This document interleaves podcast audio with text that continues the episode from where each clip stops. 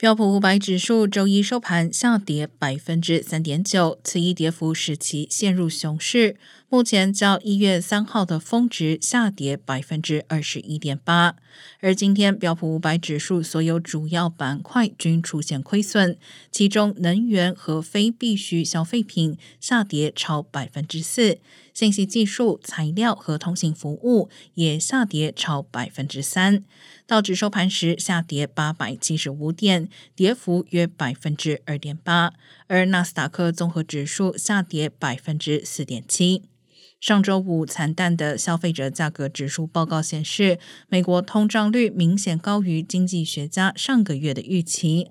华尔街投资者越来越担忧，美联储可能会出台更严厉的措施，以缓解通胀压力。